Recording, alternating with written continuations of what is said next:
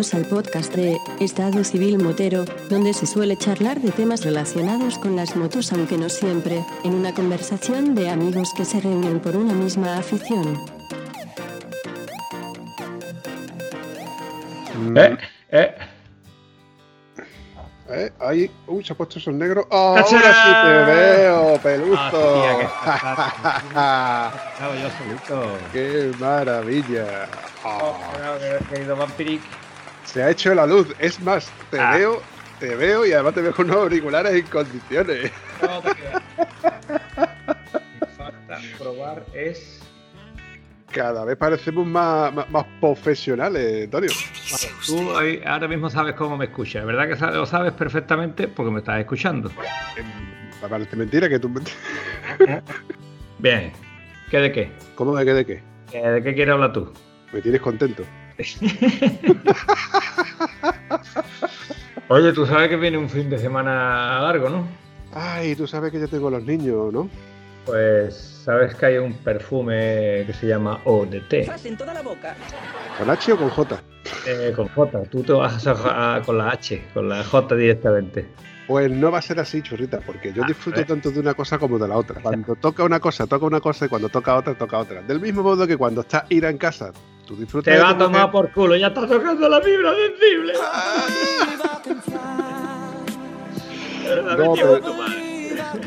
No, pero puede que el lunes yo esté disponible.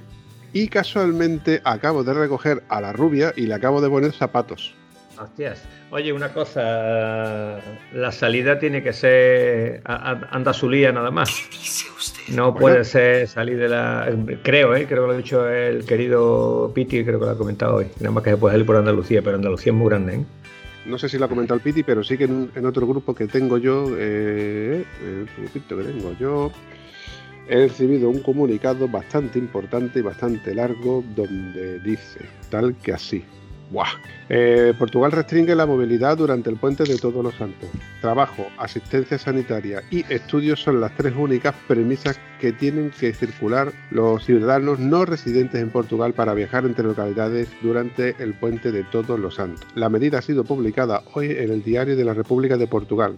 Restringe la movilidad a ¿Un partir de- platanito? Tópate. Escúchame, pegue peluzo. Sigue, sigue, sigue. Dice, la medida ha sido publicada hoy en el Diario de la República de Portugal. Restringe la movilidad a partir del próximo 30 de octubre hasta las 6 de, la, de las horas, a partir del próximo 30 de octubre y hasta las 6 horas del 3 de noviembre.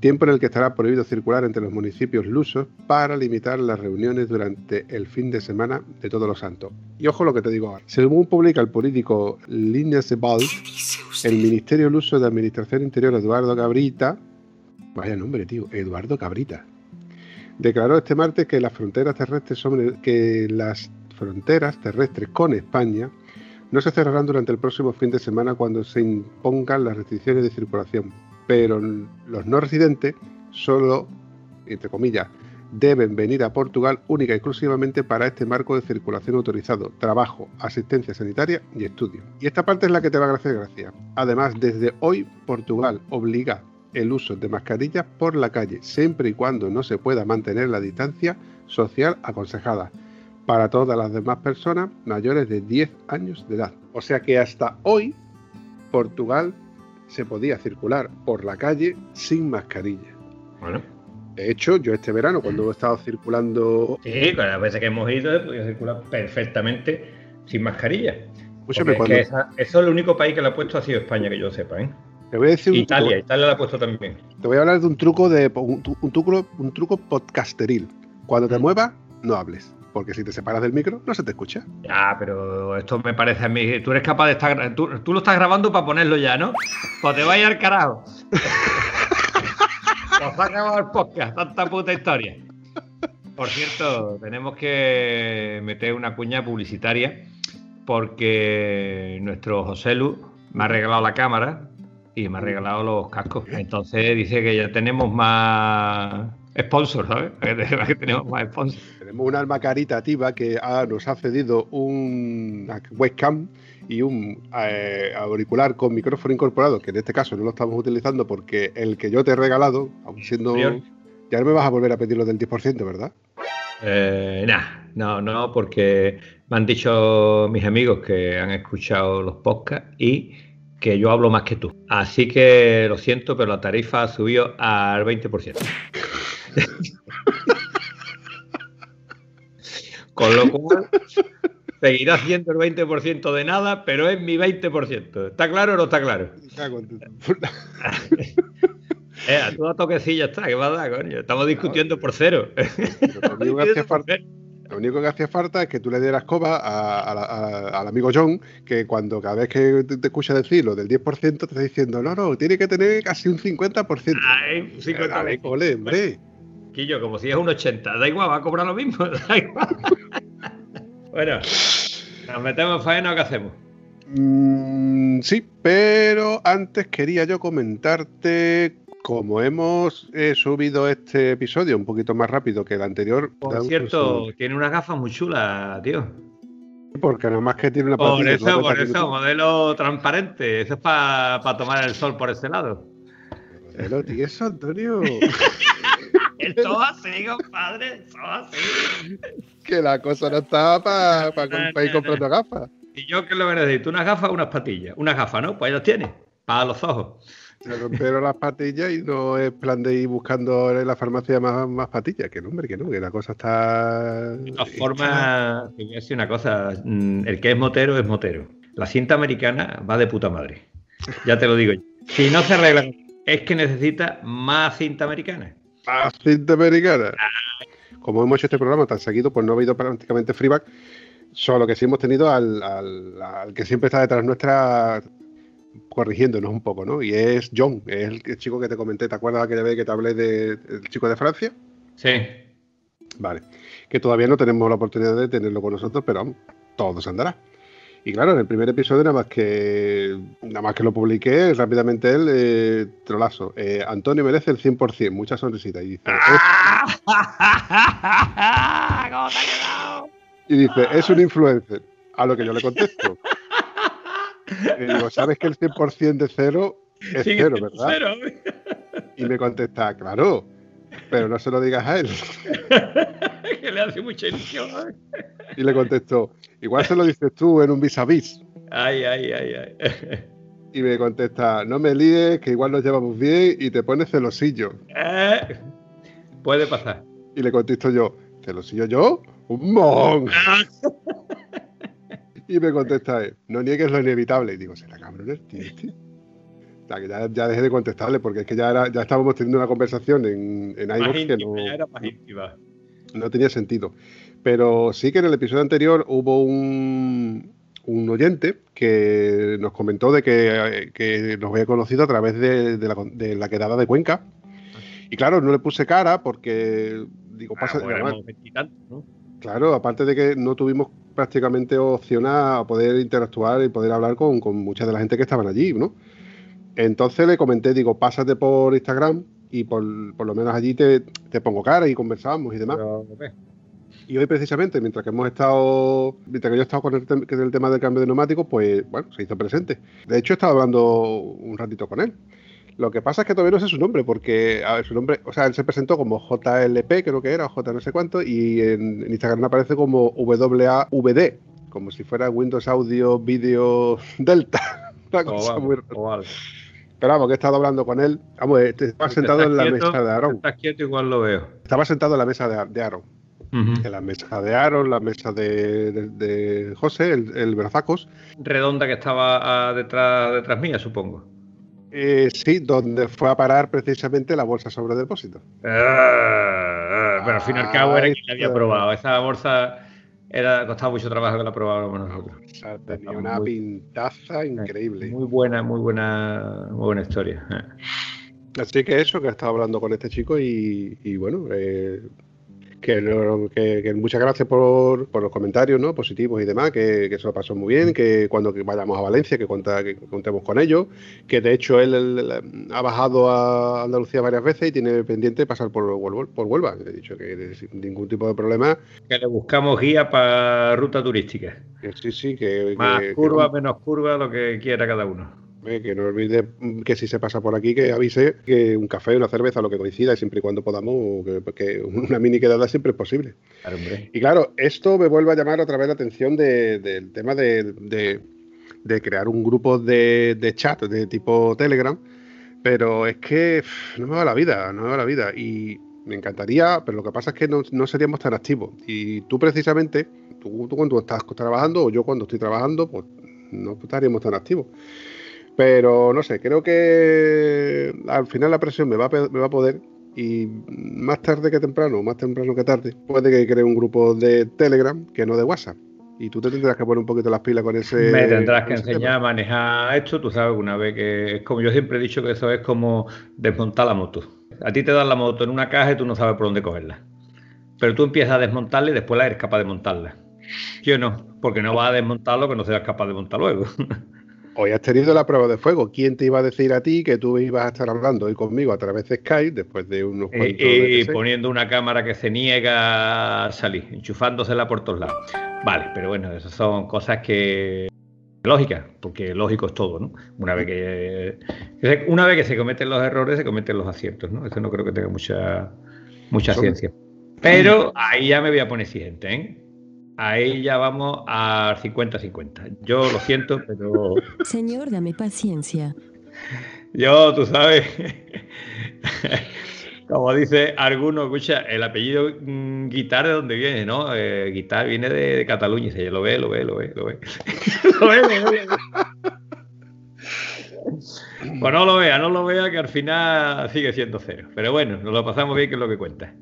Oye, hablando del tema, es que me he acordado de Olga, y del tema, ¿has escuchado el podcast de, los chicos de Dame Rueda, donde hicimos el pequeño... He escuchado el, podcast en el que colaboramos y la verdad que mm, lo pasé muy bien eh, escuchándolo en directo cuando lo estábamos haciendo y después lo he vuelto a pasar bien escuchándonos, escuchando tus comentarios, escuchando los comentarios de Olga, escuchando los comentarios de José, es el que lo lleva, ¿no? José, José Antonio la verdad que me encanta y vamos, tengo ganas de decirle, yo como no sé poner los fribas, eso, ¿vale? Me tiene que enseñar a poderle poner los fribas a la criatura. O para decirle que de verdad que me ha gustado y el capítulo este que hemos estado nosotros, eh, lo he disfrutado, ¿vale? No es que lo haya escuchado, lo he disfrutado. Incluso cuando yo no estaba, con lo cual quiere decir que mi ego no me lleva a tomar decisiones grandes, ¿no? De es que como estaba yo era bueno, no, no, no. Estaba bastante bien, ¿vale? Y sobre todo me ha encantado escuchar las opiniones. Y una cosa que tengo que decir, me gusta la música que pone José Antonio, así como si le dije a Olga que era un placer lo que habíamos hecho porque coincidíamos en muchas cosas, en la, coincidíamos y discrepábamos en la misma, o sea, nos gustaba y odiábamos las mismas cosas prácticamente de la de una moto como de otra, la 8 y medio como de la 800. Con José, que te diga, me ha encantado la música que pone el chico, me ha encantado. He escuchado uno de los capítulos por ahí suelto que era hablando de las motos de guerra y este capítulo lo he visto un poquito más monótono porque claro, está hablando de modelo tal, modelo cual y esto es para haberlo hecho con imágenes, claro, con imágenes ese capítulo hubiera ganado tela porque tú estás viendo el modelo. Eh, cuando hay modelos que sí te suenan, como los raros estos que es medio tanque, medio moto, pues ahí es fácil de, acordarte, pero hay un montón de modelos que son recientes, y coño, una cuatro y medio para, para ejército, me cago en la más. Aquí ahora esto hecho yo hubiera tocado la mili con una cuatro y medio, hubiera disfrutado como un cosaco, ¿no?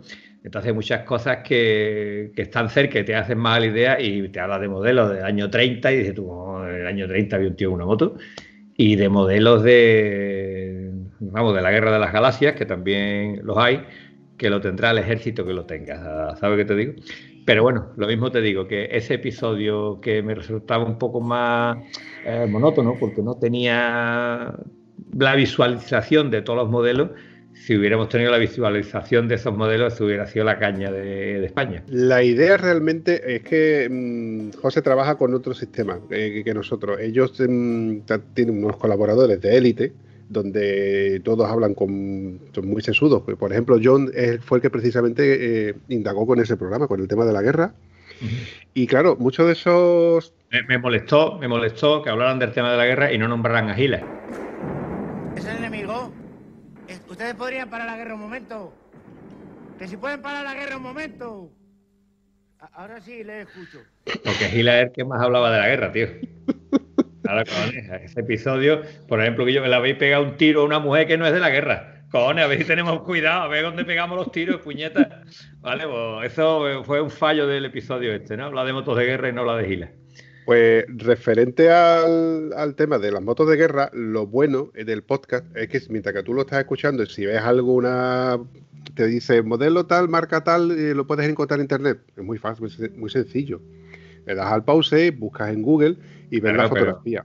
a ver, pero que claro. Pero eso lo puedes hacer tú cuando tú estás sentado en tu casa viéndolo en tu ordenador, escuchándolo en tu ordenador o escuchándolo en tu teléfono con tu pantalla delante pero hacer eso cuando tú estás andando de aquí a allí mientras que voy a ver a fulano que tengo que trabajar con él o andando de aquí a allá, no te paras en medio de la calle a buscar en Google el modelo en cuestión, ¿no? Que si no, si fuera completo, serían como yo. ¿Qué quieres que te diga? Si fuera completo, serían como yo.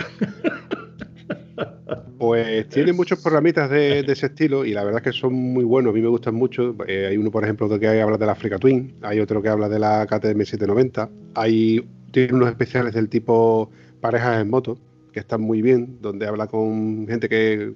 Lo, típico de cuando vas con pareja, ¿no? De eh, qué es lo que llevas en la moto, qué es lo que no llevas, cuándo te la has pasado mejor, cuándo la has pasado peor, etcétera, etcétera, etcétera. La verdad que a, que, a que no le preguntas cuántos conjuntitos de los que echaste en la moto no te has puesto. Sí.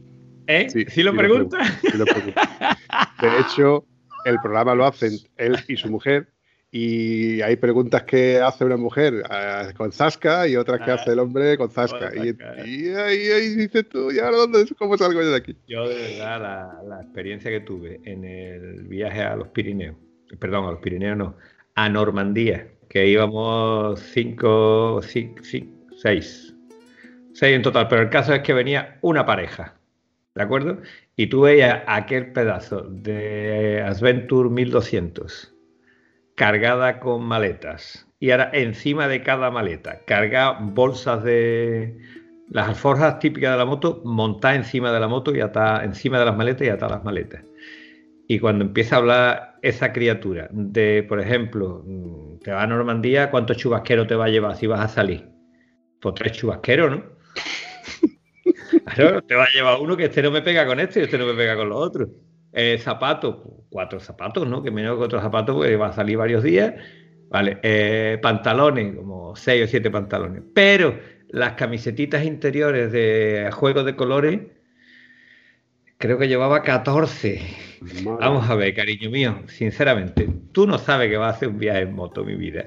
Pero claro, el error cuál es, que el otro dice, sí, cariño, tú echa lo que tú quieras, que yo te lo llevo en la moto. Entonces, yo creo que es importante y mínimamente equipado pero arma de cántaro. No te da tiempo en 10 días de moto darle la vuelta a 14 chalecos de fondo de armario, que no se ne pas posible. es imposible, no tiene tiempo.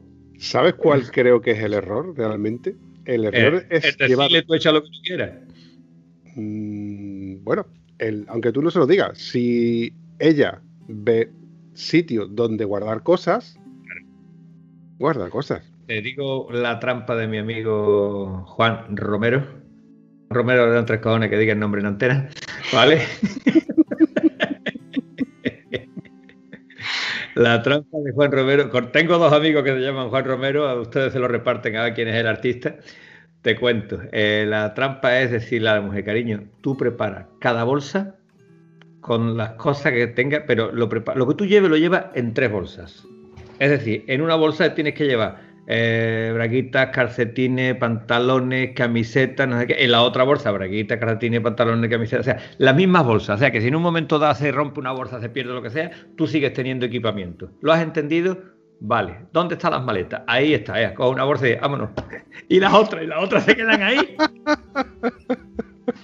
Esa fórmula es cojonuda, tío. Pero eso solamente lo puede... porque y yo, pero parece que tiene una habilidad especial. Eso se lo hago yo mismo y me arreo un zopapo que ese día no salgo porque no me entra el casco por la inflamación. Eso solamente lo puedes hacer una vez. Un artista, ya lo hace un artista. No, pero vamos, ya la otra ya sabes lo que hay que cargar.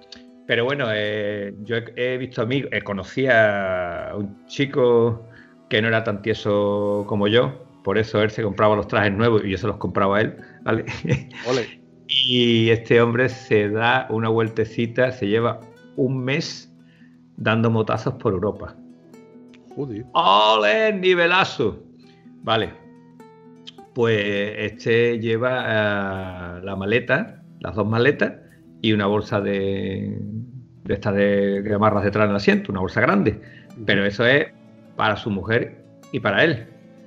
Entonces, ropa a lavar, puesta la lavo, la lavo, me la pongo, la lavo, la pongo y las camisetas, las más viejas, se van muriendo y se van quedando por el camino. Y el tema de ropa interior, tres cuartos de lo mismo. Aquí todo lo que esté rozado sale, pero no vuelve. Eso se queda por ahí. Se limpia llantas, se limpia lo que sea o se tira. Así que es otra fórmula. Es que a eso es a lo que yo me refería cuando te decía que si ella ve que hay sitios donde guardar las cosas, pues ella evidentemente aprovecha el sitio donde guardar las cosas. Yo tengo el- la memoria de cuando yo recién compré la moto, que no teníamos maleta, yo llevaba en el Toscade lo que podía llevar y punto. Y salíamos con, éramos un grupo de, de- pareja y había dos Hornet, había una SXF, lo que era una Bandit carerada y una V-Strom y todos teníamos, todos teníamos Toscade. Pero claro, nada más que llevamos lo imprescindiblemente necesario porque no hay donde te quepa nada más. Cuando ya decidimos de, por ejemplo, irnos a Faro, que eran más, eran más días de los que podías realmente estar en un fin de semana en una concentración normal y corriente de ida y vuelta, claro, yo había comprado las maletas, entonces hay más sitios donde guardar las cosas. También es verdad de que donde antes tú llevabas la maleta colgada de aquella manera en una moto de carretera, pues ahora iba en la mochila sobre depósito. Donde ellos tenían la mochila sobre depósito, yo tenía dos maletas. Pero que vuelvo, a lo mismo. Cada vez caben más cosas y cada vez quieres ir un poco más cómodo. Y en lugar de dormir en el suelo con una esterilla térmica que es de 5 milímetros, pues ya llevas esa esterilla más la colchoneta hinchable que va encima de las maletas, amarrada con su cincha, dos sillitas para tú sentarte, porque pues, no vas a estar de pie y tampoco vas a estar sentado encima de la moto hablando. Una bomba para inflar la colchoneta, No, yo. 50 en las- litros de agua para poderte duchar. No, el agua lo. lle- lle- llevaba la bolsa, llevaba la bolsa. Lo reconozco que llevaba la bolsa, que La, por ahí. la bolsa que la podía rellenar. Lo de las colchonetas hinchables lo usé una o dos veces, pero como al final se terminan pinchando y al final te jode porque te quedas sin, sin algo blandito donde dormir en condiciones, optamos por unas colchonetas enrollables que eran autoinflables cuando se desmonta, cuando se desinflan, Sí, perdón, sí, cuando sí. se desmonta y se estiran. Mm. De hecho, tengo dos. Y una de ellas, que es la vieja, que ya está, que es la que yo he usado este verano, que aunque ya la voy a descartar, la voy a tirar porque al final se desinfla. Pero hay un modelo que es, bueno, pasa claro, son más caras, son más pequeñas, son, son más, se doblan Yo- más veces. Yo tengo una que ocupa, o sea, ocupa el mismo espacio que un chubasquero plegado. O sea, la bolsita típica del chubasquero, que es de unos 25 centímetros por unos 10 o 12 en rulo. Y esta, este, cuando yo la inflé la primera vez, y digo, joder, si esto tiene 4 o 5 centímetros de gordo, esto, esto te lo va a clavar todo. Y la puse en el suelo y me tumbé encima y digo, yo esto es increíble, tío. Esto va que te muere, vamos, genial. Es que es cómodo para dormir ahí encima. Es increíble Y- y cómo lo que, sí hago, lo que sí hago es poner una esterilla debajo de esto. Exactamente. Porque le alarga la vida, porque tú puedes pinchar cualquier rama, pincho, lo que sea que haya en el suelo, atraviesa la lona de la tienda y lógicamente si atraviesa la lona de la tienda ya te ha pinchado la, Exactamente. la colchoneta. Yo hasta la fecha, gracias a Dios, no he pinchado. Lo que sí compré, eh, compré, no, mi hijo tenía un saco de dormir maravilloso, pero es para dormir a menos 5 grados, me parece. Entonces el saco este, mm, tú no eres capaz de abrochártelo, ¿vale? Como te abroches te entra el sarampión. Entonces tienes que dormir con el saco abierto, pero claro, si el saco está abierto, donde está abierto entra frío. Entonces el truco es eh, la misma chaqueta tipo polar o tipo gordo de algodón que lleve, te la pones encima, encima, deja caer por encima. ¿no? Entonces esta es una, una opción. La otra opción es la que le hemos visto al gran silvestre, que cuando digo silvestre no me refiero al gato silvestre. ¿Se acuerda que el gato Jim? No, no, no me refiero a ese gato. Me refiero a Miquel Silvestre, que lleva dos sacos de dormir. Entonces, si hace regular, meto uno y si está jodido la cosa, meto dos. Y yo que vi una sábana saco, no me acuerdo dónde la vi. Es un saco de dormir, pero es una sábana. Sí, Entonces por- te va genial para verano, para meterte donde quieras tumbarte, incluso para meterte dentro del saco, porque al fin y al cabo estás creando capas que te ayudan a suavizar la temperatura. Teóricamente esa es la función. La sábana saco es para tú meterte dentro del saco y para no ensuciar el saco. Entonces, Ahí a la hora de lavar, lavas, lavas la funda sábana y el saco está impoluto por dentro. Eso se usa cuando realmente viajas mucho y duermes bastante con, con sacos de dormir. Porque claro, de, de que nada más que del polvo de tu entrar, de la ropa que es pito, que flauta, pues se, te- se está ensuciando. Y es más fácil y más cómodo y sencillo lavar un- una sábana, saco, en una lavandería de viaje que, que el tener que lavar un, tra- un, un saco un completo. saco de esto, espera que se seque. que- Y aparte que hay una cosa que las lavanderías, sobre todo cuando la lavandería te da la ropa seca, eh, hay que tener en cuenta que lo que destroza la ropa es la secadora. El centrifugado. Eh, ahí está. Entonces, una, ¿qué es lo que te dicen cuando tú lavas una ropa de moto? Que no la centrifugues. Lo ideal de lavar una ropa de moto, y como siempre ya estamos desvariando, es lavarla en la bañera con un cepillito y jabón. La lavas, la cuelgas en la bañera, que chorree todo lo que quiera chorrear, y zumbando. Esa es la forma de alargarle la vida máxima. Hay un amigo mío que se la alarga más todavía porque no ha lavado la ropa en su puñetera vida, ¿vale? pero si tú tienes una chaqueta y un pantalón negro y no lo has lavado, eso tiene tela de mierda, pero la tiene. Pero cuando la chaqueta es como la tuya Revit, que tiene partes gris y partes negras, y tú estás viendo, vamos a ver, lo gris se ha puesto negro y lo negro se ha puesto gris. Esta chaqueta es capaz de ir sola a traerte el pan. La puedo colgar encima de la moto y parece que llevo un espantapájaro. y lleva el espantapájaro puesto.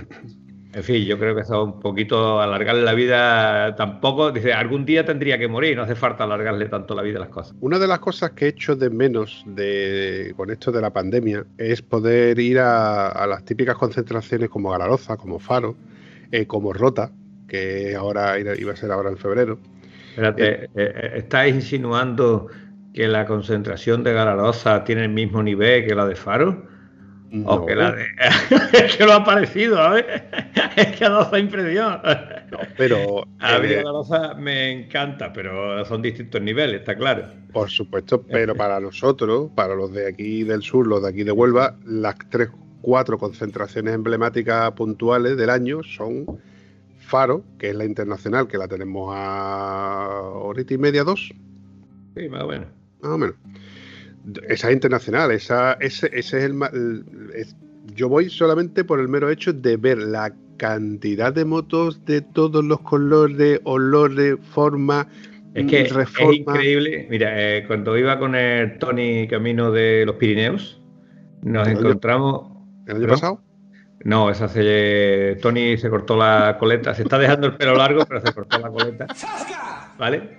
Bueno, pues cuando yo iba con Tony para los Pirineos, nos paramos cansados como perros que estaba porque le echamos huevo y dijimos, ¿a que no hay huevo de llegar sin autopistas? ¿Y que no hay huevo?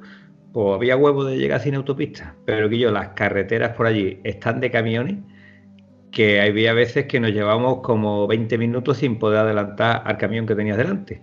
Porque delante de ese camión había 10 camiones más y para acá los camiones venían seguidos uno tras de otro. O sea, imposible adelantar a un solo camión. Imagínate, y eso claro, cuando tú llevas 200 kilómetros de carreteritas así, estrechas, sin poder adelantar, vas ago- agobiado. Bueno, pues uno de los tramos que nos paramos a descansar, nos encontramos un grupito de tipo moto Harley y algunas que no eran Harley, pero era del tipo este de moto custom grandotas.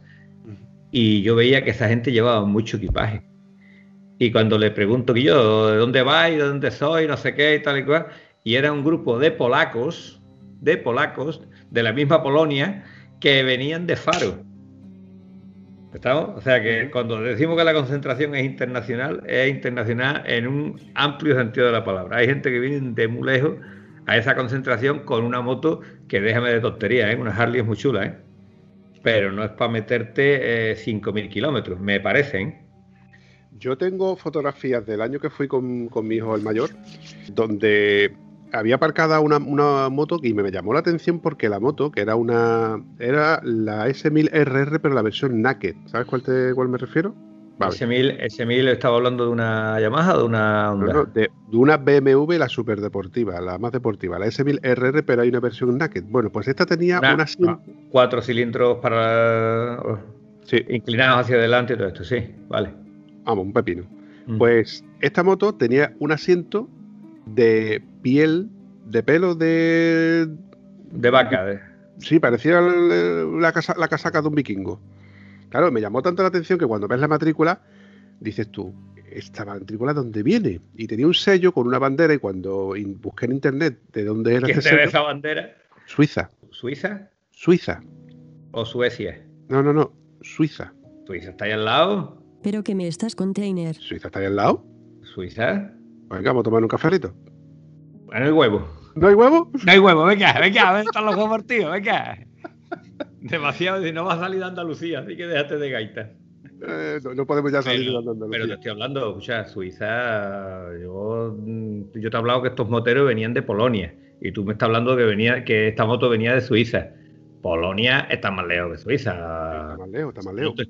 Por eso cuando me has dicho, yo creí que venía de Suecia, que también, ahí donde tenemos que ir a tomar café, a Suecia. ¿Por qué? Porque es muy chulo, tío. Bueno. Pero para eso sí es, sí es un nivel. Ahí hay gente que han hecho la ruta esa y la han, hecho, la han hecho en 16 días. Un chico que conocí yo. Precisamente el chico este, el que no había lavado la ropa desde que se fue a, a Cabo Norte y, y volvió. ¿no? Y hay varias cosas que coinciden de gente que han ido a Cabo Norte. Primero, para ir a Cabo Norte es para ir como señores, tranquilamente. Es un viaje carísimo porque el nivel de, de vida que hay allí, conforme va subiendo, en Europa es cada vez más caro y bueno, o comes en un McDonald's o te mueres de asco. Uy, uy, lo que ha dicho. dicho. Sí, sí, sí. O comes en un McDonald's o, o no hay poder adquisitivo que aguante un viaje de esto. Este tío se hizo el ida y vuelta en 16 días. Y era, claro, hay etapas en la vida que uno hace las cosas, ¿no? Lo hizo solo, recién separado, recién divorciado. Entonces era corre, corre, corre que nos vamos y eh, lanzado, lanzado, lanzado, llegaba a un sitio, repostaba, comía o no comía y para adelante. En 16 días perdió 14 kilos. Wow. Te puedes imaginar que lo que hacía este era andar en moto y ya está, no tenía tiempo para comer. Andar en moto. Y claro, a base de hacerlo así, lo hizo en 14, eh, 16 días y bajó 14 kilos de peso. Entonces, lo que sí coincide varios de los que han estado en Cabo Norte, que cuando llegues allí te crees que te van a dar un banderazo, te van a dar una medalla, te van a dar un trofeo y te encuentras un día de agua que no ves un carajo con lo que está lloviendo con el neblinazo que hay, que te vas de la moto y el viento te tira para atrás, de lo más desapacible y ahora llegas allí y dices, ah, ya te puedes ir para tu casa otra vez, chavalote.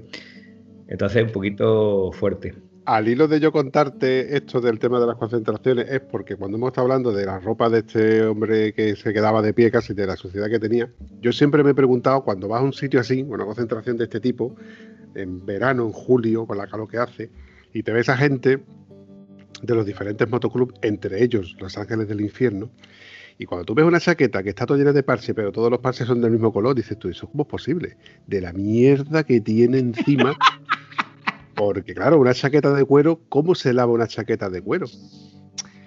Pues te digo cómo se lava. ¿De verdad quieres saberlo? Cuéntamelo. Pues con V de 40, chavalote. No, no, no, no es coña, no es coña. Tú coges la chaqueta la, o la tiras al suelo o la pones en una percha. Si la, bueno, yo te digo, si la vas a poner en una percha, echas agua primero en el suelo, porque el V40 va a chorrear que va a dar gusto. ¿vale? Entonces la cuelgas en la percha y ahora le gastas un bote enterito de V40 por encima. La echas en la lavadora con un lavado corto y la tiendes a la sombra. Y te va a sorprender que sale la chaqueta perfecta. Lo he hecho con alguna chaqueta, ahora, a ver, una chaqueta de cuero, cuero si es de cuero de estos finitos, que no sé qué, no sé cuánto, le mete un lavado, la chaqueta está vieja, pues te va a salir pocha, está claro, ¿no? Pero para que veas tú la cantidad de usos que tiene el VD40, más que la cinta americana. pues mm, eh, me llamaba muchísimo la atención. Además, se veía el que no era realmente un motoclub y le ponía. Porque es que me llamó la atención muchísimo uno. Cuando se puso de moda la, serie de Hijos de la Anarquía, de Son of Anarchy, eh, me llamó la atención porque esperando en la cola para pagar, que tengo incluso creo que tengo que tener una foto por ahí, había dos personas y los dos tenían la chaqueta y atrás tenían el escudo de los Hijos de la Anarquía. Pero claro, impoluto, blanco con las letras en negra. Y digo, esta gente no son ni, de un motoclub ni nada. Ni tú eres anárquico ni nada, tú eres democrático, de banquero, de que te has venido con la chaqueta puesta. escúchame, esa serie eh, ha dado que, hacer, ¿eh? ha dado que pensar, ha dado... No, no, he visto ningún capítulo de la serie esta. Yo lo que sí fui, creo que era el Cerdos Salvajes, ¿puede ser? Sí la que está el Travolta y unos cuantos más ahí. Esa película sí es divertidísima porque se hacen moteros duros y eh, tú, los pobrecitos. Eso es lo que yo llamo un tío disfrazado de motero. Sí. ¿Vale? Eso es un tío disfrazado de motero. Que no ha visto una moto en la vida y además se pone a hacer cosas que se pegan cada pescazones, que menos mal que, que es una película, porque esas leches de verdad sientan muy mal. Mira, mm, yo hay hay una cosa que tengo yo pendiente por hacer, que no lo quiero hacer, porque al final no quiero convertir esto en un, eh, en, un programa con un guion, porque lo, todo lo hacemos con guion, pero sí que es verdad que me gustaría escribir las clases o tipos de moteros. Y porque yo siempre he dicho de que yo antes de tener moto ya era motero. Yo cuando veía pasar una moto, yo decía Suzuki GSX-F del 85. Eh, yo voy a pasar un XT, yo decía XT600, XT600 con eh, XT660 con 48 caballos, XT700 con 53 caballos. A ver, cosas así, ¿no? O sea, ya el motor. ¿A que no te acuerdas cómo sonaba una Laverda 1200? No. ¿Cómo te va a acordar si eres muy chico, cojones? Tú cuando las Laverdas rulaban, tú no andabas todavía, iba gatas. Sí, pero es bueno. Yo recuerdo estoy, hablando de ya hace muchísimos, muchísimos años. Yo de chavalito estábamos en la puerta del instituto y veíamos pasar, volvemos a pasarlo, escuchábamos una moto de lejos y ya sabías tú que era Riehu, Opus Condor o Derby FDS y sabías si tenía puesto un Yasuni o un Metra aquí por abajo. Claro, pero si sonaba, si lo que venía era una cobra, ya eran palabras mayores, Guillo. ya ahí no decías, Dios, mira una cobra, tío, ya eso era. La cobra tú la veías escuchando desde lejos porque siempre iban harta. Siempre iban harta. Le pasaba igual que a la, que la RIS 80. La RIS 80, había muy poquitas RIS 80 y trucadas, trucadas realmente con el 80, con el 26 del, con el 28, perdón, tenía de ser un 26 del orto, y con el 28, con el 30, había muy poquitas en Huelva, había una o dos nada, más. Y claro, tú las veías, las escuchabas de lejos y ya sabías tú que era esa RIS 80 mm, subías de vueltas porque solamente podía cambiar en alta. En baja no andaba un peo. Claro maravilla, qué tiempo aquello. Tú sabes que yo pasé del curso de primero de Pusminicro, ¿vale? Fui haciendo mi correspondiente máster, que el máster no es ni más ni menos que ponerle, pulirle los transfer cilindros, ponerle un carburador más grande, ponerle los famosos escapes. Nunca le puse un escape por debajo, porque yo decía que una moto de campo no podía tener un escape por debajo, porque lo iba a pegar todas las piedras. En fin, eh, la historia de aquella moto me la robaron Lloré por la moto esa, lo que tú no te puedes imaginar. Me lo imagino, sí. Busqué la moto por todos los pueblos y al cabo de no sé cuántos años, no sé cuántos años no, al cabo del año me veo, la moto tenía puesto un carburador de Pus Cobra, ¿te acuerdas de, era un Amal 25 creo que era, ¿no? Sí, totalmente de acero. No, no, era el cuerpo de aluminio. Y ese carburador se lo compré yo a otro que ya había preparado su moto y esta, ese carburador llevaba en la cuba una cruz hecha con un destornillador una raya. Y mira por dónde estoy yo en Boyuyo y me veo el carburador ese puesto en una moto. Y yo, ¿este tío de dónde es? No, pues este tío de Rociana. Me voy con un amiguete mío y vamos a Rociana a buscar al tío que tenía ese. Y al final conseguí recuperar la moto en una cajita de cartón. Qué pena. Y que yo, de verdad, mi amigo le sacó una navaja al tío y el otro, no, lo que tengo esto, no sé qué, no sé cuánto. Y yo miraba a este mi amigo con la navaja y yo decía, yo sé que este no lo va a cortar, pues este tiene templo. Pero la navaja se la enseñó y el otro se cagó por la pata abajo, pero la moto no la recuperamos en la vida.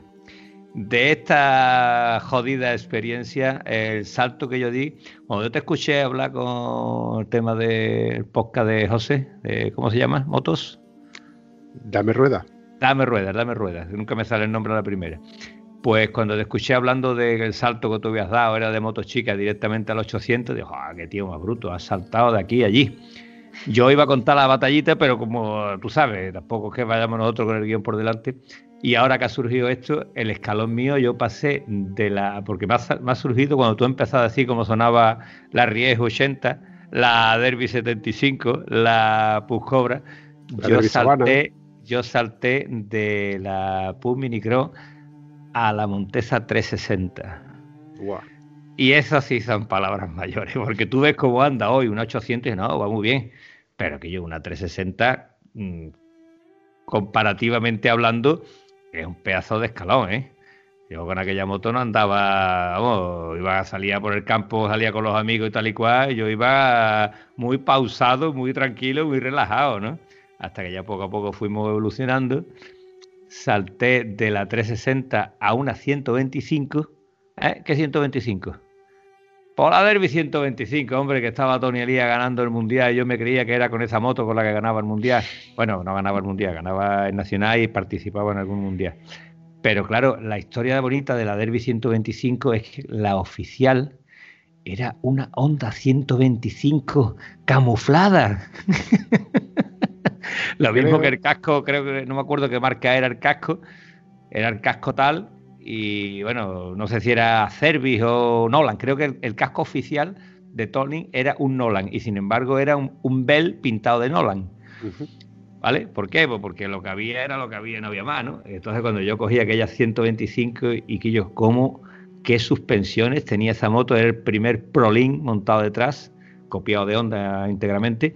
Esa moto se tragaba lo que la 360 te sacaba por las orejas, este se lo tragaba y seguía andando igual. Pero claro, la moto eh, tenía una fragilidad. Te explico. Eh, salías con ella y si te caías se le rompía los aletines del radiador, eran de pasta plástico, plástico corriente. No era del plástico que se puede doblar y que aguanta, no, no, era plástico, se caía y se rompía directamente. Al fin y al cabo era estético. El asiento era de plástico igual, el asiento, es decir, la carcasa que va debajo del foie se rompía en cada salida. se montaba la moto, salía y rompía. El selector de cambio, como la cadena, ¿te acuerdas que comenté lo de una herradura para esto? Tal y cual? Pues el selector de cambio le tuve que fabricar eso porque la cadena pasaba por encima del selector de cambio, le daba al eje del cambio y lo doblaba. Entonces tuve que fabricarle la herradura esa de aluminio para que eso no pasara. Entonces ya no rompía, eh, no doblaba el eje ahora se rompían los tetones del cambio. El cambio tenía seis tetones y esos tetones eh, lo movían unas horquillas. Entonces, cuando no se doblaba el eje, se rompían los tetones. Tenías que abrir el motor, cambiar el selector. Entonces hablé con un amigo mío y le digo, escúchame, ¿esto se puede soldar? Porque eran seis puntas y eso llevaba una arandela sombrerete con un tornillo que era lo que hacía la tapa de esas seis puntas. Entonces le soldamos una arandela a esos tetones y entonces ya los tetones no se rompían. ¿Eh? ¿Qué te parece la ingeniería? Buen invento, buen invento, sí, señor. No, no, se rompía la horquilla. ¿Vale? se doblaba, se rompía los tetones. Después se rompía la horquilla del selector. O sea, ahí siempre había algo. Eh, cuando no se iba el pistón, siempre. Entonces surgió a las dos y medio y ahí era otra historia. Dime. ¿Tú sabes una cosa, Antonio? Tú sabes que con todo lo que tú me has contado con la, con la Derby, con la 360, te está pasando como, como, le, como le te ha pasado hace un rato con las motos de la guerra. Si no tienes fotos, no ves lo que estás contando. Es lo que estaba hablando. Pero curioso, de, ¿verdad? De verdad, sí, claro. Era la CR82. La primera moto refrigerada por agua, creo que era en aquella fecha, la 125 refrigerada por agua, y aquello fue para mí un boom, un, boom, boom. Después salió la 250 al año siguiente, que no sé cómo fue que sorteé la 125 esta y me quedé con la 250, y también se rompía siempre, se le rompía el eje del pedal del cambio, de, arranque, perdón, el eje del pedal de arranque. Era una moto con una fragilidad, además tenía una horquilla Vetor Vetor mm, nacional, con una pinta impresionante y con un tacto penoso. la horquilla era horrorosa, la suspensión trasera maravillosa, la horquilla horrorosa. y nosotros bautizamos la horquilla como Vétor Palo Duro. palo duro. palo duro, palo blando. Era un palo que era muy duro y ahí aguantaba la horquilla como podía. De la, de la derby esta, siguiendo con Tony Elías, que para mí cuando la gente habla de Tony Elías hijo, digo, bueno, sí, el hijo era muy bueno, ¿no? Pero el padre para mí ha sido un referente, tío, del motocross, ¿no? Hablamos de, de los 80 y el Tony Elías era un tío que yo creo que mide unos 50 y poco, ¿eh? O sea, es uno de los pilotos pequeños, pero es pequeño cuando está andando al lado tuyo. Móntalo en la moto, anda, a ver quién lo alcanzaba. ¿En la moto o es el indio? ese, indio pequeño era un máquina.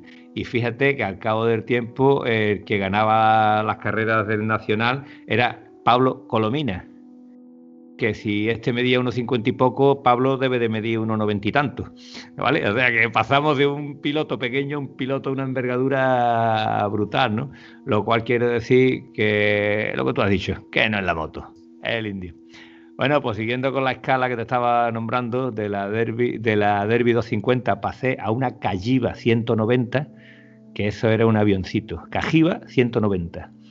Era la moto que tenía eh, Tony Elías, que corría en 125, pero claro, cuando corría en 250 no había una Cajiva 250 en aquella, aquel año. Entonces le hicieron una Cajiva con 190 centímetros cúbicos le abrieron el cilindro más grande, un pistón más gordo y tira para adelante. No tenía la potencia de una 250, pero entraba donde la 250 le costaba trabajo entrar con una facilidad tremenda y la suspensión que tenía era maravillosa. Ollings y de antes no me acuerdo por qué llevaba, una italiana era. una maravilla. Te cuenta Cajiva es italiana y Cajiva en su época fuerte llegó incluso a estar en Dakar, con lo cual tenían equipos de competición a la altura de. Según nuestro Gonzalo, que yo me quedé sorprendido, dijo hablando contigo que Cajiva era española. Que Cajiva era bueno, española, catalana, que nos entendamos. Esto dijo Gonzalo. Yo creía que era italiana. Igual era el importado español que le puso Calliva, porque Calliva, los modelos grandes eran Ducati y los modelos pequeños no sé qué era, para mí que eran Calliva. No lo sé, pero como ahora me codeo con las altas esferas, tengo acceso directo a un señor, al profesor, eh, también conocido como Morrillus, y este seguro que tiene el, dato exacto del historial. Bueno, pues siguiendo la escala de Calliva, pasamos a Kawasaki 250. Que esa Kawasaki era ya, eso sí era una 250. Y en contra de la Derby 250, esta moto tenía una horquilla buena y un amortiguador. Mmm, blandito. No, blandito no, duro como el cuerno de una persona mayor, hermano. Duro, pero duro. Pues Increíble. Era imposible de regularla. Yo recuerdo haber visto esas Kawasaki antiguas que también eran verdes, con los plásticos súper grandes, sobre todo la parte del radiador. En palabras de mi amigo Manuel Ángel, es una moto tan bonita que la puedes poner encima del televisor. ¿Vale? Las Kawas. De, aquella fecha y casi casi hasta ahora siguen siendo motos preciosas. ¿eh? Yo recuerdo haberlas visto en el circuito de motocross y, vamos, recuerdo verlas con el guardabarro pegado a la rueda trasera. Vale, pero te, creo recordar que la Kawa que yo te estoy hablando era del 84, puede ser. ¿Vale? El 84. En aquella. Eh, correcto. Eh, cuando yo corría en motocross, hombre, eh, esa moto tenía una bieleta. O sea, en vez de llevar el balancín abajo, la moto va anclada a una bieleta que iba del chasis al amortiguador. Y arriba llevaba un, no sé si se llamaba Prolin, era una pieza, una, barra detrás del amortiguador que subía hasta un balancín que era el que empujaba el amortiguador con un punto de eje arriba. Y esa pieza mm, tú la podías, mm, era como un tensor, la ponía la moto más alta o más baja y cambiaba la dureza de la suspensión. Pero la suspensión era intratable.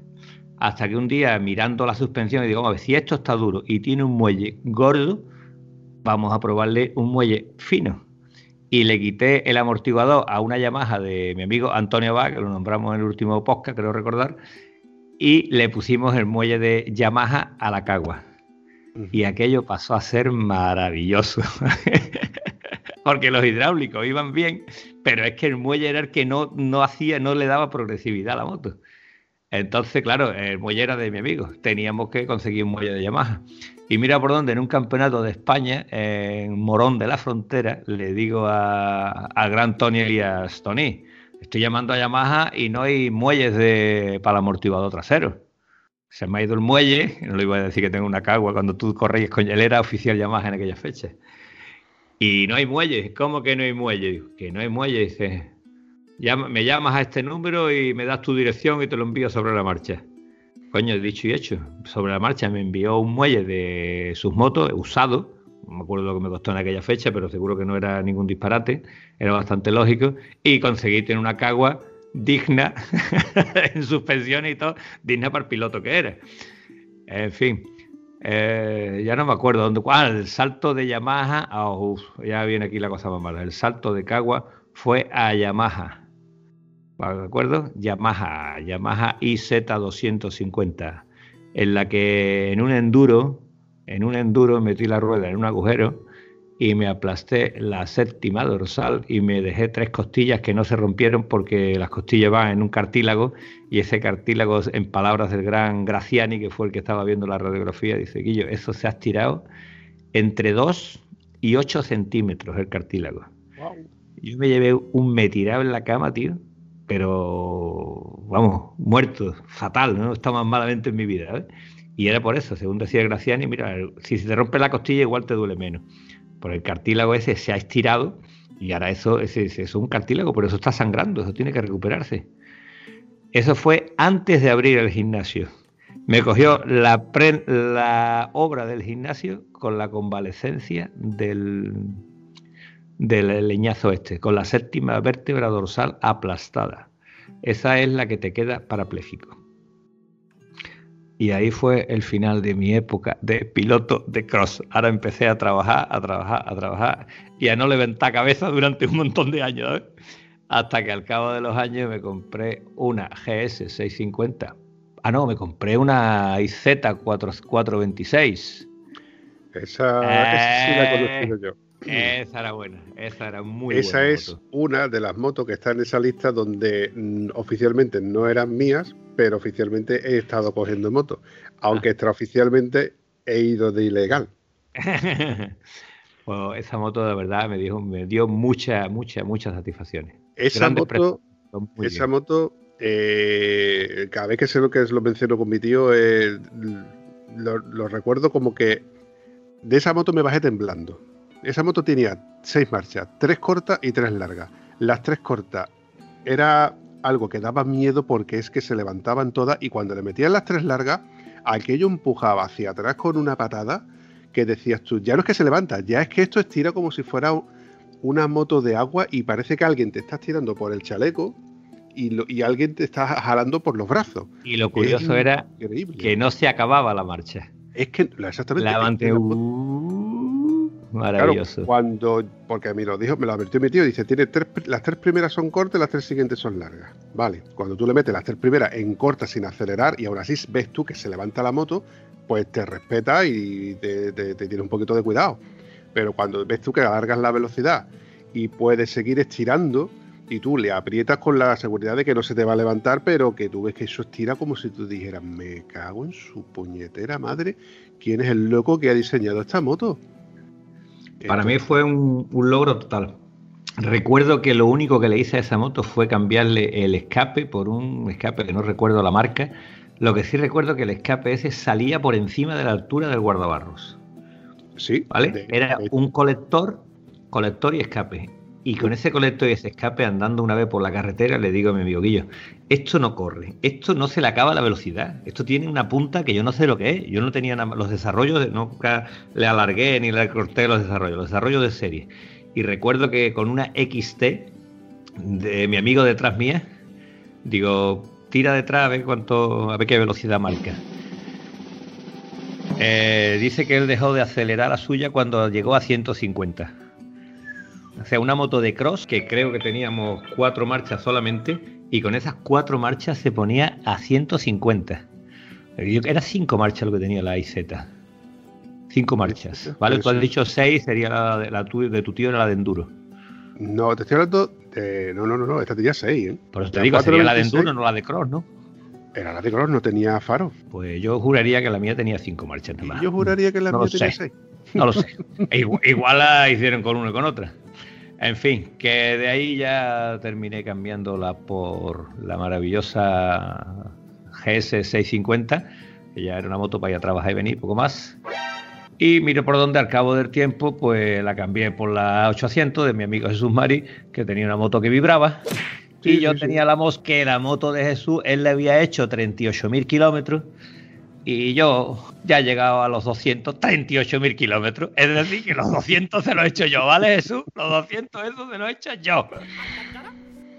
Oye, no sé si tú has oído hablar alguna vez de, de Jorge Soriano. ¿Te suena? Sí, me suena, pero no me acuerdo en qué contexto hemos hablado de Soriano. Te voy, a, te voy a poner el contexto. Jorge Soriano es un chico de Sevilla. Pues este señor Jorge Soriano yo lo conocí sobre todo en persona, aunque me daba que era un buen en- endurero. Y compró una F800 GS del año de la mía para hacer off-road. Solo y exclusivamente off-road. De hecho, tú veías la moto y decías tú, madre mía, cómo se le pueden poner cosas a, a esta moto para convertirla en, en una máquina de, de arar, porque prácticamente era eso, una máquina de arar.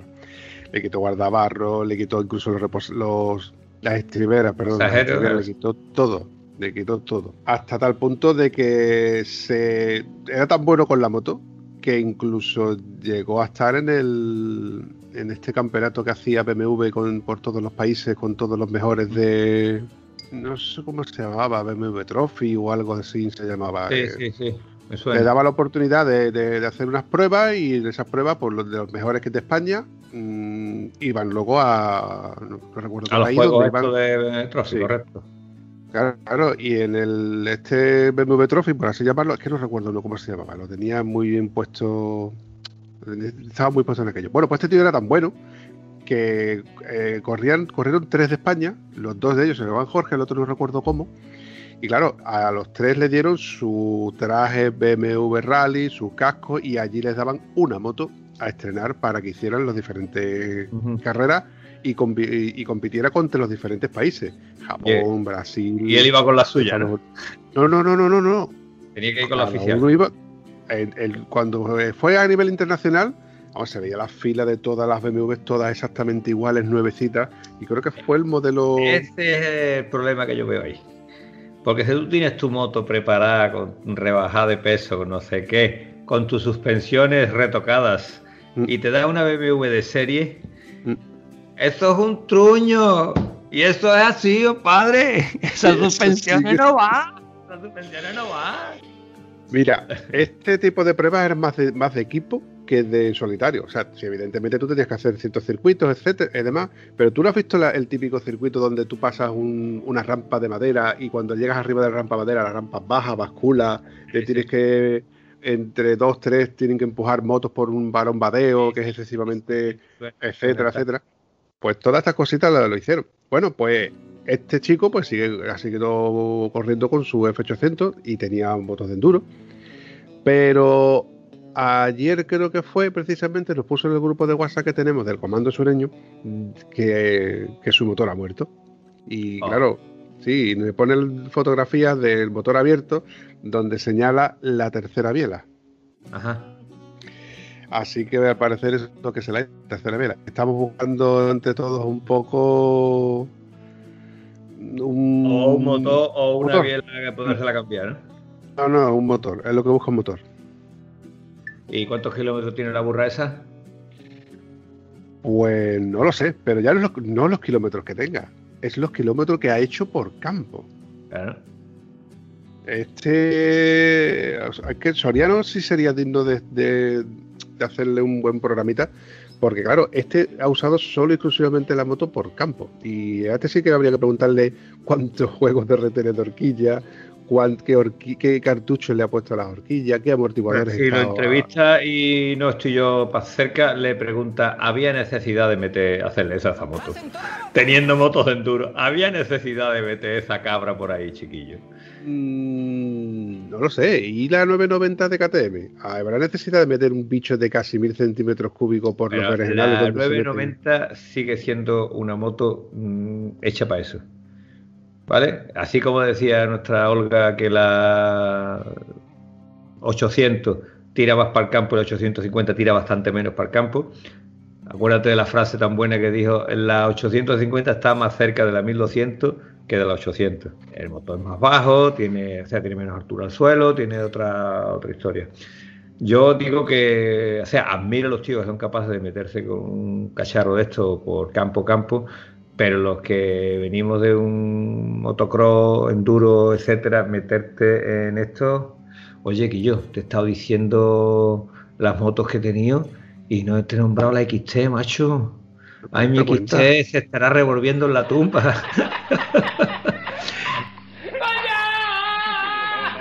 la XT eh, no me acuerdo en qué momento fue, creo que fue después de la Cagua, la Yamaha, no, fue antes, antes de la Cagua esta. Bueno, pues la, la XC era una moto de trail, que era para la carretera, era un trail para la carretera, de suspensión era bastante flojita, pero se hizo una Copa Trail de enduro. ¿Vale? Dentro del campeonato de enduro de 250, de más de 250, etcétera, había una categoría para las trail y ese año no había casi ninguna trail corriendo. Y yo hice tres pruebas de, de esto. Y qué casualidad, oye. que no gané el campeonato porque hubo chanchullos por ahí, ¿sabes? penalizaciones cuando no tenían que hacerla y cositas. La, madre que te parió, Antonio. o te acercas al micrófono o te alejas del micrófono. Perdón, perdón. ¡Ay, ay! ¿Cómo lo vamos a hacer así? Acabas de repartir los, los, los, tímpanos a mí y a todos los que nos están escuchando. ¿Esta tía de dónde la sacado? yo, tú sabes que yo la técnica no la domino, hermano, pero estamos en ello. Bueno, estamos intentando no dominarla. te lo repito. Espérate, espérate, tú sabes lo que te voy a poner. ¿Tú no has visto en las, en las ferias, las tómbolas, ese. Eh, eh, eh es lo que te ponen aquí en el cuello con el micrófono. la corbata, la corbata cargada. a ver, eh, secretario, secretario, Otro perrito piloto, secretario. Continuamos para bingo. Te voy a decir, secretario. La, la, historia de esta fue que yo corrí con la 600 en Morón y eh, hacía un recorrido base que era dos vueltas ese recorrido, ¿no? Era un porrón de kilómetros. Entonces yo terminé, iba bien, iba en tiempos y en la última vuelta yo entré como cinco minutos antes del tiempo que me había dado la organización. Entonces por entrar antes yo tenía una penalización, ¿vale? Como yo lo mismo que el micrófono no lo dominaba tampoco, pues me pusieron una penalización, digo, pues, pues vale, pues la tengo. Pero mire usted que cuando termina el campeonato dice, hombre, en la última vuelta no te pueden penalizar por entrar antes. O sea, tú has terminado, no tiene sentido que te quedes ahí esperando que pase el control para tú llegar y que te fiches. O sea, en la última vuelta no te pueden penalizar. Entonces, esos puntitos son los que me faltaron a mí para ganar ese campeonato. Porque en la siguiente carrera en Aracena quedé segundo. Y quedé segundo porque en aquella fecha las aceleraciones las hacía un tío con un crono en una mano. Y al final era lo que decía el tío del crono. Pero cuando tú veías el vídeo decías, coño, pues yo he tardado menos que el otro. Eso ha pasado de vez en los vídeos de las carreras. Acuérdate que los vídeos ahora no te lo hace con un teléfono, ahora sí se hace con el teléfono. Pero en aquella fecha, para hacer un vídeo, tú tenías que tener, como los privilegiados, tenía una cámara VHS. ¿De acuerdo? Entonces tú tenías la cámara esa que tenía que llevarla allí, tú después llegabas a casa, la ponías en el televisor, te ponías a verla, y entonces decía, pues gana fulano, pues mi gana, pues no sé qué, y ahora después la siguiente carrera fue en Valverde, para más Henry yo me fui a Valverde montado en mi moto, desde Almonte a Valverde montar la moto con las ruedas de taco en un día de agua, que la moto aquella patinaba tela, los de Valverde me ven venir, tú que vienes montado, digo, claro, y no tenía remorque ni coche ni nada, no sé qué, no sé cuánto, eh, pues vale. Y ahí, me, ahí fue cuando gané yo la, la, prueba esa. O sea que hice un primero, un segundo y un quinto porque me chafaron la. me penalizaron cuando no tenía que penalizar. Ahí fue cuando tú le dijiste a todo el mundo que eras un tieso. Eh, bueno, ahí fue cuando quedó constatado. Ya se me veía venir, se me apuntaba a manera, ¿no? Apuntaba a manera. Y que yo, eh, si esa moto hubiera venido un poquito mejor. Ah, después lo bonito fue que ya con la 250, con la Yamaha 250, se hizo una carrera eh, en Matalascañas, una carrera de resistencia. Y claro, si en las carreras de Valverde era moverte por piedras y en la carrera de Morón había más piedra todavía, en la carrera de Matalascaña había arena, ¿sabes? Y la gente que andaban por piedra, a los cuales yo iba a casi a su paso con la 600 esta, es que ocurría una cosa, cuando la moto se quedaba enganchada entre las piedras, los chicos no sabían que si tú le pegas un pellizco al chasis y le jala para arriba, la moto se mueve. Claro. Se creían que la moto no se podía mover, ¿sabes? que era imposible sacarla cuando se quedaba atascada porque era una 600 y pesaba mucho. Sí se podía jalar. De hecho, yo lo pegaba un jalón y decía que yo, ¿tú cómo la mueves? Digo, tú la has intentado mover. Es que ni siquiera la habéis intentado, la habéis dado por perdido antes de, de esto. En fin, que fue yo creo que la única carrera que he ganado en mi vida, me parece. ¿eh? La de la 600 esa en Valverde. Esa XT600 era la XT600 con arranque a pedal, ¿no?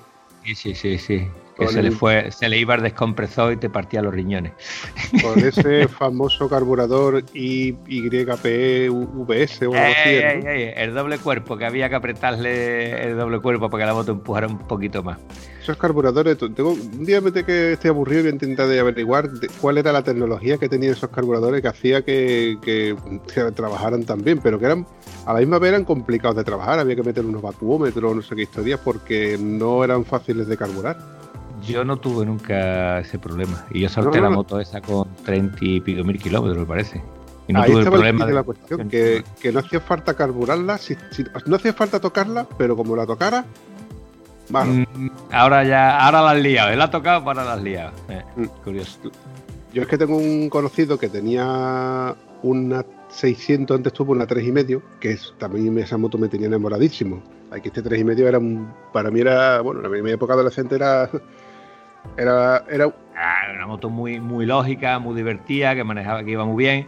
El único problema que tenía la 3,5, así como la 600 tenía problemas de suspensión, esta tenía problemas de flexión. Es decir, tú pasabas con la 600 por un badén y la moto daba un salto que volaba y caía y, y hacía una cosa muy extraña, pero la otra se llevaba flaneando después del salto cinco minutos ay, ay, ay, ay, hasta que la moto se estabilizaba, ¿entiendes? La suspensión Yo era un Yo aquí, recuerdo la- las dos que probé en su día, las dos XT que yo probé, eh, andaban muy bien porque tienen muy buen bar motor, para hacer un motor monocilíndrico de, de 350. Lo que pecaba un poco era de freno trasero, porque era freno de tambor. Sí, sí, sí, tambor. Pero aún así. Ay, tengo una sonrisa ahora mismo cuando recuerdo lo bien que andaba esa, esa Yo estoy con la miel en los labios después de contarte todas las batallitas de, del historial motociclístico. También es verdad de que me cogía en otra época, en otra época en la que uno disfrutaba con casi que con cualquier cacharrito. Ahora, después de haber conocido un bicho de 200 y pico de kilos, como es la nuestra, con unos 85 caballos, que no son ni mucho ni poco, me sabría poco esa XT. Pero que Eh, sabría Si poco, depende de lo que hagas con ella. Ahí voy. Eh. Si yo pudiese recuperar, hombre, si yo tuviese pasta y pudiese recuperar de, de esas motos emblemáticas, posiblemente, posiblemente, casi que sí, que sí, que sí, una XT3 y medio caería dentro de, de esas 5 o 6 motos que tendría en el garaje emblemática. Yo te la cambiaría por una 600 TT. Mm, te tengo que contar lo de la historia de la, de la TT600. Cuando yo empecé a darle fuerte al campo con mi moto, cuando ya antes de pegarme los tres o cuatro arrastrones buenos que yo me pegaba por campo, que fue cuando yo eh, me equipé para ir al campo, le puse su- dos ruedas buenas de campo, le puse el extensor de guardabarro, eh, le puse hablando, ¿De qué modelo estamos hablando, querido Vampi? de la 800, de la 800. Ah, del 800, vale, vale, vale. Cuando yo pegué dos arrastrones con ella, sin importancia, porque no, no hubo percance grave, me lo planteé. Digo, me voy a comprarme otra moto, que no me duela caerme con ella, y siempre será mejor dejar. Tengo malas noticias para ti, Antonio. ¿Qué ha pasado? Acaban de cerrar Sevilla y Badajoz tampoco. Eh, Sevilla y Badajoz, ¿qué quiere decir? Que ya no se puede salir. no se puede entrar en la salir de la provincia de Huelva. A no ser que cojas la barcaza y directamente te encajes en Cádiz. Hostias. O sea, que, que no, puede, no puedes pisar Sevilla. Ni Sierra Norte ni Polla en Vinagre. La- El término de Huelva y se ha acabado. Ahora vas y lo cascas. Ahora vas a ir a cascar. Bueno, pues espero que sea para bien, hermano. Pues vete tú, yo tenía este fin de semana pensado ir al salón del automóvil con los niños para ver si podemos allí algo y más que nada las cosas para ir luego al, al vídeo, Pero que perdona. les encanta comer allí. ¿Se iba a hacer salón del automóvil? Mirar, mirar motos y coches. Pero se iba a hacer, se iba a realizar allí. Sí, sí, a ver. Empezaba mañana jueves, viernes, sábado, domingo y el lunes incluido. Y acaban de ponerlo en las noticias que está Sevilla confinada. Pues mire, con la iglesia hemos topado, amigo Sancho. Bueno, mientras que nos dejen circular en los 80 municipios que tenemos en la provincia de Huelva, pues 300 kilómetros en redondo. Hombre, yo te digo una cosa, hay una serie de carreteras que no hemos cogido nunca de la provincia de Huelva. ¿Vale? Hay carreteras que no hemos pisado, así que es una, una opción, una- un momento perfecto. Que no tiene salida, pues te da la vuelta para atrás. Que llegas a un camino, ¿a que no hay huevo seguir el camino hasta dónde llegas? ¿A que no hay huevo? ¿Eh? Y ¿Eh? lo bonito, y, y lo bonito que es cruzarte con el mismo tío tres veces el mismo día. ¿Dónde vas? Y es que no lo sé, tío. Es que, es que yo voy para allá, pero es que no se puede coger. Yo hice una ruta maravillosa. eh, llegamos a Cortelazor, pero es que la ruta, el problema que tenía es que te decía prohibido vehículos a motor y dábamos la vuelta para atrás. Prohibido, vamos a ver, pero si yo voy al pueblo ese que estoy viendo, que lo estoy viendo, que está ahí, pero no podías coger por ahí porque era prohibido y dábamos la vuelta por otro sitio y te encontraba otra prohibición distinta hasta que encontramos una prohibición que decía que solamente para los residentes. Coño, si yo voy a ver a Pepe, voy a ver a Pepe. ¿Dónde está Pepe? Pero seguro que vi a algún Pepe que vive por aquí. Y ya empezamos a coger, pero para evitar eh, los caminos estos, que te decía que estaba prohibido, y llegar a los caminos en los que sí se podía circular, porque eran de, como decían esto, eh, solamente acceso a fincas y demás, ¿no? Bueno, por, por estos accesos a fincas lo pasamos mm, maravillosamente, pero para recorrer escasamente un kilómetro hicimos 35 kilómetros de, de rodeos de camino, que había parte que eran legales y parte que estábamos haciendo un disparate porque por allí no se podía circular. Bueno, vale, pues yo ya no, no lo hemos hecho más, sinceramente, no lo hemos hecho más, pero con dolor de nuestro corazón, porque disfrutamos como cosacos cogiendo aquellos caminos para arriba y caminos para abajo. ¿vale? En Pues fin, nada, es lo vamos que hay. a organizar, vamos a tener que organizar una vuelta a la provincia.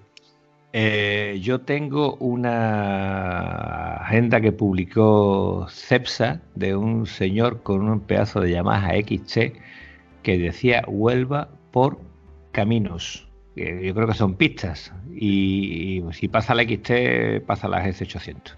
Si la cosa sigue como está, yo creo que podemos tirar de allí porque viene con una especie de indicaciones tipo Rosbu y son como cuatro o cinco pistas que cruzan Huelva de parte a parte. Así que si... Está liado, ¿eh? Está liado. Pues tengo que buscar donde tengo el librito de papel. Aunque te voy a decir una cosa, ya no tengo tacones, ahora voy más liso que... Ah, pero nosotros no vamos a ir. Vamos, en cualquier caso, baja un poquito la presión y vamos tranquilos y ya está. ¿no? No tú tranquilo, tú tranquilo va a todos lados. Yo, a mí nunca me ha echado para atrás el, el llevar neumáticos de carretera. Lo que sí que es verdad que ay, te molesta un poco cuando tú ves que eso no va traccionando como uno quiere. Claro, Pero bueno, claro. pues yo creo, Antonio, que podemos ir dejando esto un poco, porque se nos está haciendo tarde y para ir concretando para el próximo Ahora te vas, a, te vas a hartar de montar este porque este vas a tener que. que dar tijeretazos por aquí y por allí. Nah, con esto del confinamiento vamos a tener tiempo de sobra para yo editar esto. Lo cierto es que esto me está dando bajón, ¿eh? Esto de que nos vayan a ir con- o- otra vez confinando, confinando, confinando, que sí, Yo- toque de queda, que sí. Yo estaba en bajón antes, ¿vale? Yo estaba en bajón antes y ya poco a poco me voy haciendo la idea, pero vamos, que me van a cerrar el gimnasio, se masca la tragedia. Mm. ¿no? Y ahora yo me estoy quedando con la copla que hay gimnasios que siguen dando clases de spinning, tío. Y dices, tú que yo. Si a mi gimnasio no quiere la gente venir, no quiere la gente entrar en gimnasio donde quiera porque hay gente que Ignacio tiene un montón de horas para que tú te repartas. Coño, ¿qué es lo que dijo Mateo esta mañana? En el gimnasio y había cuatro personas. Sí. Cuatro personas puedes meter todas las distancias que quieras. Aparte tengo dos purificadores de aire en el gimnasio. En fin, que esto es lo que hay. Bueno, eh, una cosa que tienes que decir, que este espacio está patrocinado por nuestro amigo José Luis Escolar, informática, cámaras y auriculares. Continuamos para bingo. Ahora pídele el 10% a él. No le voy a pedir el 10%, a lo mejor no le pago que me ha arreglado las cámaras de Ignacio. ¿eh? La alarma del Ignacio me la ha arreglado, que tenía un fallo y ha dado el tío con la copla y me la ha dejado de lujo. Máquina total, mi José Luis. ¿Ves tú cómo es bueno tener amigos y si encima son amigos moteros, son vamos, un tesoro? Y yo, de verdad, José Luis es un tesoro por él mismo. Nos pegamos unas rutas tremebundas y no es como alguno que sale y dice, no, no, yo no me conecto con el intercomunicador, tú si quieres me llamas por teléfono. No, no, este se conecta por el intercomunicador y cuando se desconecta se vuelve loco para conectarse. No como otros que cuelgan, que cuelga, que yo te he visto colgar teléfono y tirarlo por la ventana. ¿Cómo ha sonado tasca eso, Antonio? Te voy a dar, te voy a dar fuerte. Has dejado un comunicado queriendo. Un abrazo, campeón. Te quiero mucho, papi. Que nos veamos muy pronto, aunque sea en moto, tío. Aunque sea en moto. Algo será, algo será.